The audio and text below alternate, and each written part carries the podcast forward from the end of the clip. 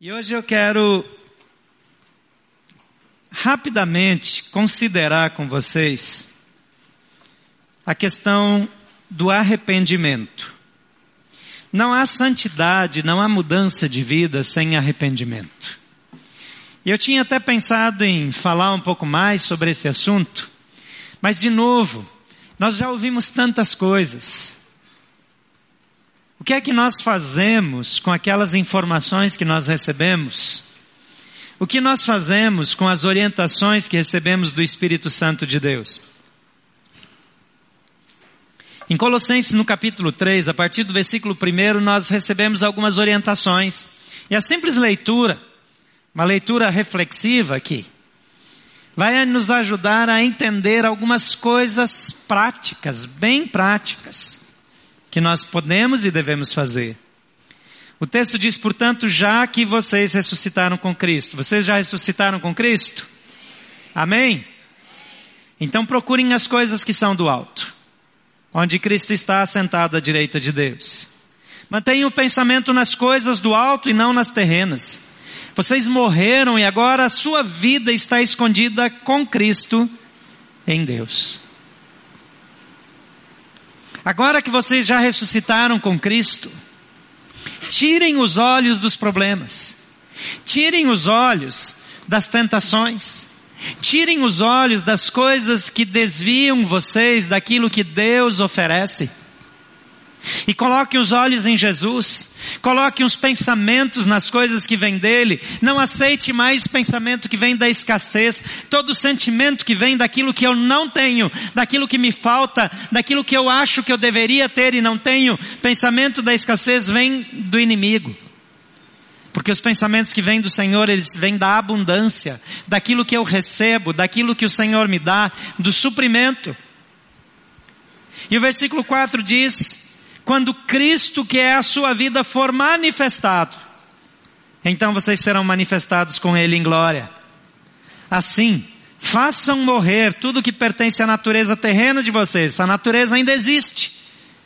Pastor Carlos Macó sempre repete que a carne nunca melhora. Por isso a carne você não educa, você faz ela morrer. Façam morrer tudo que pertence a essa natureza terrena de vocês a imoralidade sexual, a impureza, paixões, desejos maus e a ganância que é a idolatria. É por causa dessas coisas que vem a ira de Deus sobre os que vivem na desobediência, as quais vocês praticaram no passado, quando costumavam viver nelas, mas agora, veja bem, no passado vocês viviam nelas, mas agora ainda praticam de vez em quando. Então o que, é que ele está dizendo aqui? Agora abandonem essas coisas. Tirem essas coisas intencionalmente. E talvez você precisa dizer, eu não posso, mas ele pode. Cristo pode. Jesus pode. Agora já teve ensaio. Vamos de novo? Eu não posso, mas Jesus pode. Posso todas as coisas naquele que me fortalece. No contexto, ele está dizendo: eu posso sofrer, posso apanhar, posso passar dificuldade, eu posso todas as coisas naquele que me fortalece. Mas a verdade se aplica em todas as direções. Eu posso superar o meu passado em Cristo, que me fortalece. E ele diz: abandonem essas coisas, a ira, a indignação, a maldade, a maledicência e linguagem indecente no falar não mintam uns aos outros, visto que vocês já se despiram do velho homem com as suas práticas. E se revestiram do novo, qual está sendo renovado em conhecimento à imagem do seu Criador. Veja que espiritualmente já aconteceu. Espiritualmente nós já despimos aquela roupagem. Espiritualmente nós já abandonamos aquela vida. Mas Ele está dizendo, ainda tem reincidência na nossa vida. Nós ainda falamos coisas que não devemos nós ainda nos irritamos, nós ainda usamos linguagem indecente de vez em quando. De vez em quando alguém solta uma mentira.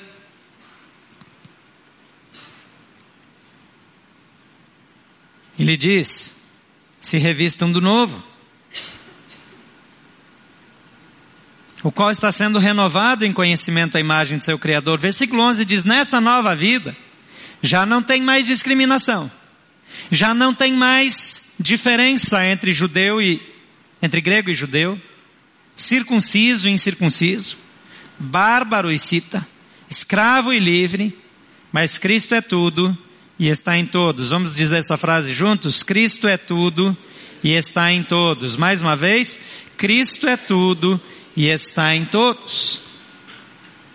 Não importa mais a história, não importa o passado, não importa de onde eu vim, não importa o que a pessoa vive.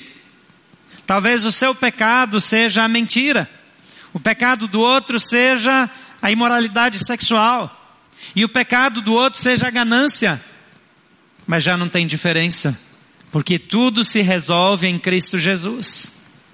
É nele que nós temos perdão.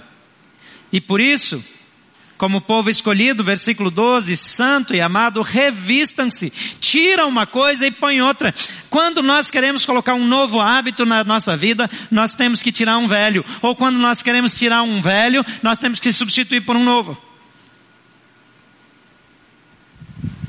Porque se nós não substituímos por um novo, com o tempo nós voltamos para a velha vida. E quando nós queremos colocar um hábito novo, por saudável que seja, se nós não limpamos a agenda, ele não cabe. Em pouco tempo a gente abandona. Então ele está dizendo aqui: tira essas coisas. E vocês passaram a semana toda vendo coisas para tirar, e eu também. Ele está dizendo, mas coloca outras no lugar. Revistam-se de profunda compaixão, bondade, humildade, mansidão, paciência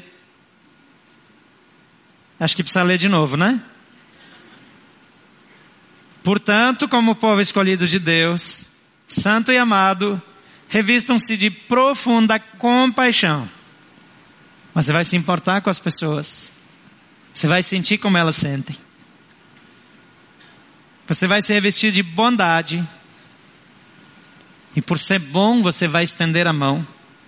Você vai se revestir de humildade de muita mansidão e paciência. Quem precisa de mais paciência aqui? Levanta a mão. Deixa eu levantar as duas aqui. Deus abençoe a todos nós. Muita paciência para todos nós. Mas ele está dizendo: revistam-se dessa paciência. Os filhos precisam ter paciência com os pais. Quantos filhos estão precisando de paciência com os pais? Ah, tá vendo só? Os pais acham que são só eles que precisam ter paciência com os filhos. Eu nem vou perguntar quantos pais precisam ter paciência com os filhos, porque isso aí é redundância. Os filhos também precisam de paciência com os pais. E o versículo 13 diz: suportem-se uns aos outros e perdoem as queixas que tiverem uns contra os outros. E agora ele fica mal educado, ele diz: perdoem como o Senhor lhes perdoou. Aí ficou difícil, né? Porque ele nos perdoou absolutamente em todas as coisas. Aquela pouca vergonha que você fez, Ele te perdoou. E às vezes, na hora que eu tenho que perdoar, eu sou coração duro, fechado. Acima de tudo, porém, revistam-se do amor, que é o elo perfeito. E a paz de Cristo seja o juiz em seus corações visto que vocês foram chamados para viver em paz como membros de um só corpo. E sejam agradecidos. Habite ricamente em vocês a palavra de Cristo. Precisa ter base esse negócio. Então, habite ricamente em vocês a palavra de Cristo. Ensinem, aconselhem-se uns aos outros com toda sabedoria e cantem salmos, hinos e cânticos espirituais com gratidão a Deus em seus corações. Tudo o que fizerem, seja em palavras ou ações façam-no em nome do Senhor Jesus, dando por meio dele graças a Deus Pai. Porque dele, por ele para ele são todas as coisas. Ele faz uma lista de coisas para deixar, uma lista de coisas para incluir, uma maneira de viver. Guarda esse capítulo, lê mais vezes essa semana.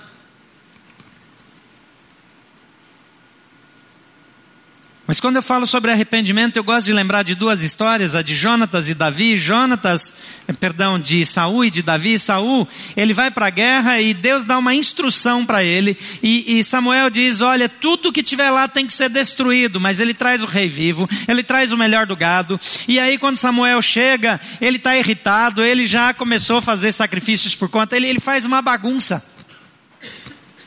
E aí Samuel diz: Você pecou. Ele diz: É verdade, eu pequei, me perdoa, mas na frente das pessoas me honra. Não deixa as pessoas verem que você me desprezou. E no fim, no fim, no fim, no fim, Samuel acaba se sacrificando com ele e voltando com ele. Mas a palavra que ele dá para Saul é que assim como o meu manto foi rasgado, porque Samuel vai sair, ele segura e rasga o manto, ele diz assim: Você foi rasgado, seu reino foi rasgado. E você perdeu o reino por causa do seu orgulho, da sua falta de arrependimento. Ele tinha remorso. Ele diz: Eu errei, eu pequei, eu não podia mais. O povo, foi o povo, foram as pessoas, e não me desonra na frente deles. Quando eu comparo o pecado de Saul com o pecado de Davi, o pecado de Davi parece para mim muito pior. Perto do pecado de Davi, o pecado de Saul, parece assim aquelas duas crianças que estão brigando e uma dá um empurrão na outra e daqui a pouco estão brincando juntas. Porque Davi, ele ficou olhando a mulher do outro homem, mulher casada. Ele chamou essa mulher, teve relações sexuais com ela, ela ficou grávida, ele chamou o marido para assumir a paternidade. Como não deu certo, ele mandou matar o marido. Só isso, só. Mas Davi, quando foi confrontado, ele diz: Eu pequei contra o Senhor. E ele rasga as roupas, e ele se joga no chão, e ele está arrependido. E o bebê fica doente e ele fica no chão, na frente de todo mundo. Ele não está interessado se alguém vai saber. Ele não se preocupa com o que as pessoas vão dizer. Ele diz: Eu pequei, eu sou culpado, eu fiz tudo errado e ele está arrependido, e por causa disso, Deus restaura Davi, mas condena Saul. Porque a diferença entre remorso e arrependimento é muito grande. Ter remorso é ficar frustrado com o efeito das coisas erradas que nós fizemos. Nós sentimos dor porque as coisas que nós fizemos trouxeram consequências ruins. O arrependido, ele tem uma dor porque ele feriu o coração de Deus. Quando você olha para o seu passado, quando você é apanhado em adultério, quando a sua esposa pega o seu celular e você está falando com outra mulher ou com outro homem, quando o marido pega a mulher também acontece, quando você é, é, é descoberto usando um dinheiro que não é seu, quando alguma coisa acontece, qual é a tristeza? A tristeza é que eu não escondi direito? Ou a tristeza é porque eu pequei contra meu Deus? A tristeza é que eu gritei com a minha mulher e agora ela está ameaçando ir embora e isso vai ficar ruim? Ou é porque eu desonrei o meu Deus? Desonrando alguém em quem o Espírito Santo habita, alguém que é a habitação de Jesus, e Jesus estava lá na hora que eu gritei com ela. E se Jesus habita nela, eu gritei com ele também, porque ele estava lá.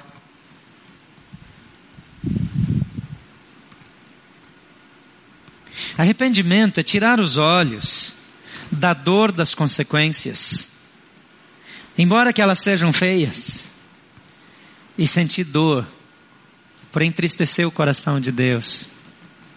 Isso traz santificação. Santificação precede o arrependimento genuíno. E na lista aqui, nós vemos tantas coisas que nós já praticamos. Lá em 1 Coríntios 11, 18 a 30 diz assim: em primeiro lugar, ouço que vocês se reúnem como igreja e há divisões entre vocês, e até certo ponto eu creio. Pois é necessário que haja divergência entre vocês, para que sejam conhecidos quais de vocês são aprovados. Quando vocês se reúnem, não é para comer a ceia do Senhor, porque cada um come a sua própria ceia sem esperar pelos outros, e assim, enquanto um fica com fome, o outro se embriaca. Será que vocês não têm casa para comer e beber, ou desprezam a igreja de Deus e humilham os que nada têm? Que lhes direi, eu os elogiarei por isso? Certamente que não. Pois eu recebi do Senhor que também lhes entreguei, que o Senhor Jesus, na noite em que foi traído, tomou do pão e, tendo dado graças, o partiu e disse: Isto é o meu corpo que é dado em favor de vocês. Façam isso em memória de mim. Da mesma forma, depois da ceia, ele tomou o cálice e disse: Este cálice é a nova aliança do meu sangue. Façam isso sempre que beberem em memória de mim, porque sempre que comerem desse pão e beberem desse cálice, vocês anunciam a morte do Senhor até que ele venha. Portanto, todo aquele que comer do pão, beber o cálice do Senhor indignamente, será culpado de pecar contra o corpo e o sangue do Senhor. Examine-se o homem a si mesmo, então coma do pão e beba do cálice. Pois quem come e bebe sem discernir o corpo do Senhor, come e bebe para sua própria condenação. Por isso há entre vocês muitos fracos e doentes e alguns que já dormiram. Em outras palavras, alguns que já morreram. Você pode achar que não, mas permanecer no pecado causa morte, não só morte espiritual, morte física também. E aqui ele está dizendo que brincar com as coisas de Deus traz doença e pode até levar à morte. Então não pedi para vocês virem uma semana inteira para terminar o domingo aqui dizendo que vocês vão morrer. Embora seja verdade que você vai morrer. Espero que não hoje. Mas um dia nós vamos. Mas o fato é que às vezes nós não levamos a sério o que a Bíblia diz. Sem arrependimento, nós não temos condições de fazer o que vamos fazer juntos aqui. Mas eu tenho desconfiança que quando a Bíblia fala da ceia, ela não fala de um ritual como esse só não. Fala da vida comum da igreja de Jesus. Fala dos ajuntamentos da igreja de Jesus. Fala do pequeno grupo que você vai toda semana. Fala daquele dia a dia quando um ignora o outro, um esquece o outro, um não partilha Jesus com o outro. Quando as pessoas sentam juntas para maledicência para o pecado. Mas a Bíblia diz que por causa de Jesus, nós podemos mudar. Que por causa de Jesus, até velhos hábitos, herdados de família, aquele costume de falar mal dos outros que veio do meu bisavô, porque tem gente que aprendeu desde criancinha a falar mal dos outros. É uma herança que vem de pai, mãe, parteira.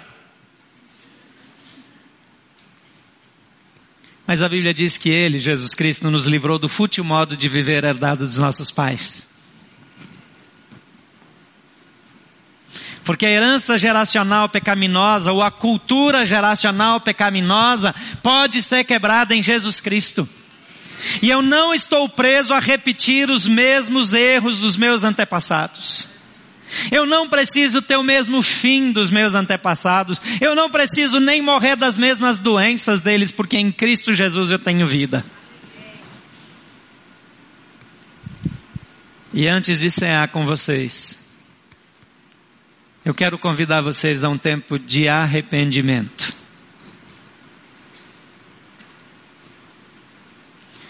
Mas arrependimento só é possível pela fé. Porque o nosso coração é tão sem vergonha que a gente sempre tem uma explicação.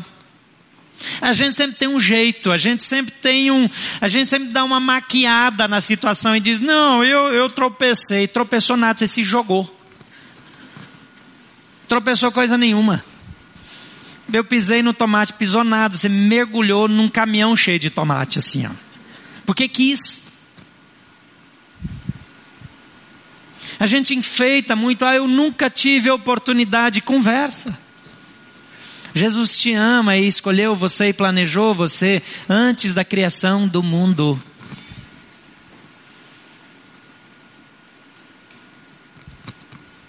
E eu posso mudar.